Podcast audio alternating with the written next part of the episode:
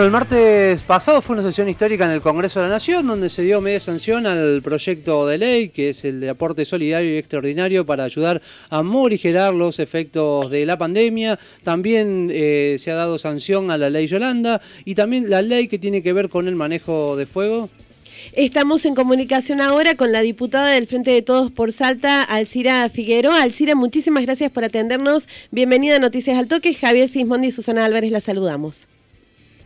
Buenos días a ustedes y buenos días también a la audiencia de esa prestigiosa emisora. Y bueno, acá estamos para conversar con ustedes en lo que necesitan, bueno, compartir con la audiencia también, ¿no? ¿Cómo le va, diputado? Buenos días. Bueno, recién hablábamos con Estela Maris Manzano acerca de este proyecto presentado por el Ejecutivo que tiene que ver con el aborto eh, legal, seguro y gratuito. Ella planteaba esta cuestión de la objeción de conciencia, ¿no? Como un punto central en este proyecto. Eh, ¿Usted cree que mm, para llevar adelante, antes que nada, este proyecto, es importante, antes que nada, la separación de la Iglesia y del Estado para avanzar en estas leyes? Creo que es un proceso que tiene que darse simultáneamente. Yo creo que uno de los obstáculos, por lo menos es lo que veo acá en Salta, ¿no? Para adherir a esa ley que se trata más que todo de una cuestión de salud pública, eh, debería, sí, se debería tenerse en cuenta esta cuestión eh, cultural, casi digamos, eh, eh, sería como poder tener, sí, en cuenta que es muy fuerte acá la cuestión religiosa, donde se mezcla una cuestión religiosa con una cuestión de salud pública, una cuestión de derechos de las mujeres, de decidir. Y creo que eso sí es muy fuerte y es un gran obstáculo para poder eh, avanzar como sociedad eh, que tenga en cuenta el derecho, los derechos de las mujeres a decidir. Y esto también está relacionado con la falta de conciencia y la falta de educación en salud reproductiva, educación en, salud, educación eh, que tiene que ver con también eh, de cómo la, ciencia, los conocimientos científicos, los derechos van avanzando en una sociedad desarrollada. Nosotros tenemos un pensamiento medieval acá, eh, todavía digamos la creencia en un Dios eh, europeo que nos han impuesto en la época de la colonia, hace más de 500 años, esa, ese Dios es, es, un Dios, digamos, recibido como alguien eh, autoritario, machista, eh, que puede decidir sobre las vidas de los demás, eh, un Dios de, cementerios y de iglesias, de catedrales, ¿no? dominado por una jerarquía eclesiástica misógena y también violadora en muchos casos de menores, y donde no les conviene que haya una educación sexual integral en las escuelas, eh, donde los niños desde temprana edad puedan saber eh, de que su cuerpo es eh, algo que no se debe violar, violentar, tocar, y para que esté al servicio de los abusadores, de los mayores. Y esto no solamente hablo de la Iglesia Católica, hablo de las religiones, también de otras religiones, evangélicas, y también de adultos mayores que abusan esa ignorancia, ese desconocimiento para sacar beneficios y goce egoístamente y en forma violenta. O sea, es triste decir esto, pero esto está por detrás del, del no a, a la despenalización del aborto.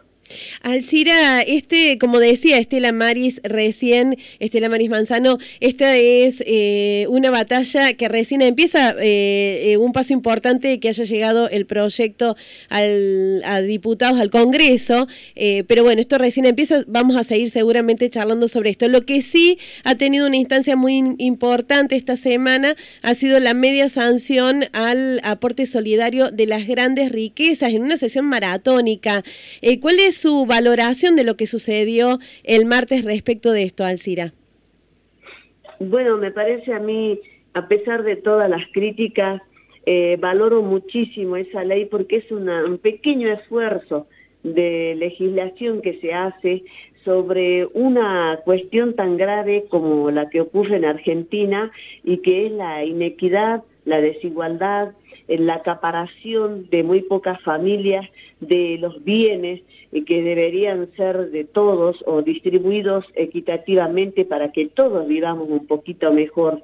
Eh, creo que es una ley, si bien es cierto, bueno, eh, que debería ser algo para siempre, digamos, que, que los ricos estén aportando parte, parte pequeña de su fortuna para que miles y miles de ciudadanos, casi en todas las provincias, ¿no?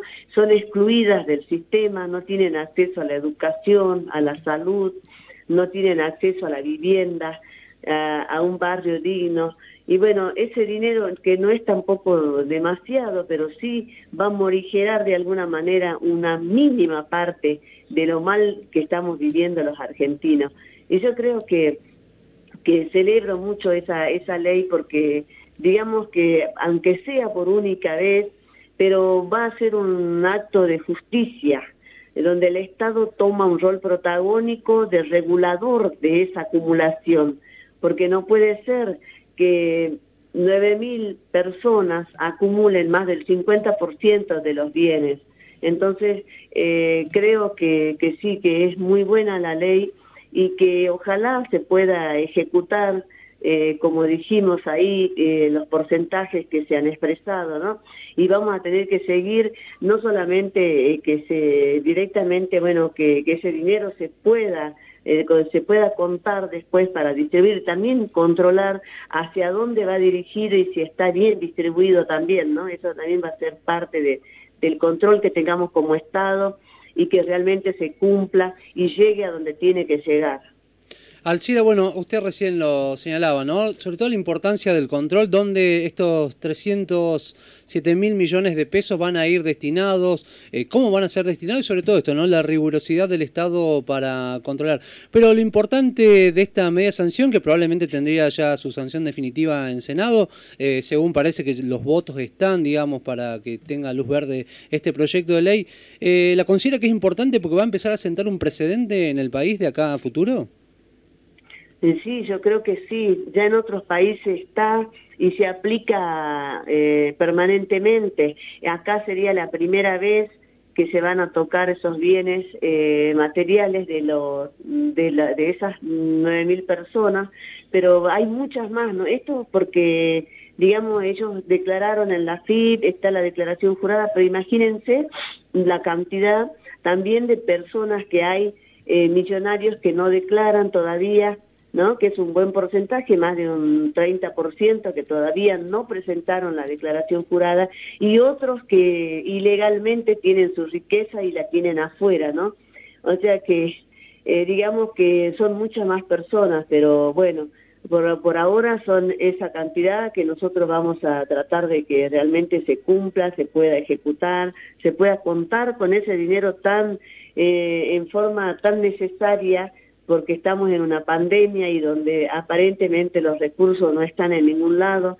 Y bueno, ahora sí sabemos que están en esas personas y esas personas van a tener que distribuir un poquito, porque mira, acá en Salta nosotros hemos salido las familias mm, de trabajadores, familias que viven en forma muy precaria, a hacer colectas, a poner de nuestro bolsillo para morigerar la, la pandemia, nos hemos organizado, porque los hospitales estaban totalmente devastados. Ustedes recuerden que en la época macrista se suprimió el Ministerio de Salud, entonces las vacunas se las, las tiraron, las vacunas no, no entregaron, y bueno, y se desmanteló prácticamente los servicios de salud. Así que en ese caso nos, nos tocó a nosotros vivir eh, con una un desmantelamiento, una pobreza, una, un, un empobrecimiento tremendo del área de salud y tuvimos que salir a hacer frente con nuestros bolsillos, ¿no?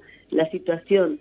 Y ahora, y bueno, por suerte, desde el Ministerio de Salud se comenzó a equipar mínimamente con, con medicamentos, con insumos, los hospitales y algún personal también que, que se designó. Así que eso alivió bastante en la zona para que el efecto de la pandemia sea aún peor pero no obstante eso, bueno, alguien tiene que poner alguien tiene que poner esos recursos. Y acá se vio, yo había dicho en mi discurso, ¿no? que yo los tengo con nombre y apellido, son tres personas en la zona norte que se enriquecieron, porque alguno, por ejemplo, uno que tiene una cadena de carne, eh, el kilo de, de, blando que estaba a 300 pesos antes de la pandemia, ahora lo encontrás a 800 pesos el kilo. O sea que no solamente eh, digamos, no aportaron nada para el COVID, sino que aumentaron los precios en forma desmedida y están ganando fortuna hoy por hoy. Ellos aprovecharon, mientras estamos nosotros sin trabajar, encerrados, eh, sin poder eh, llevar el sustento a los hogares, ellos están acumulando aún más todavía.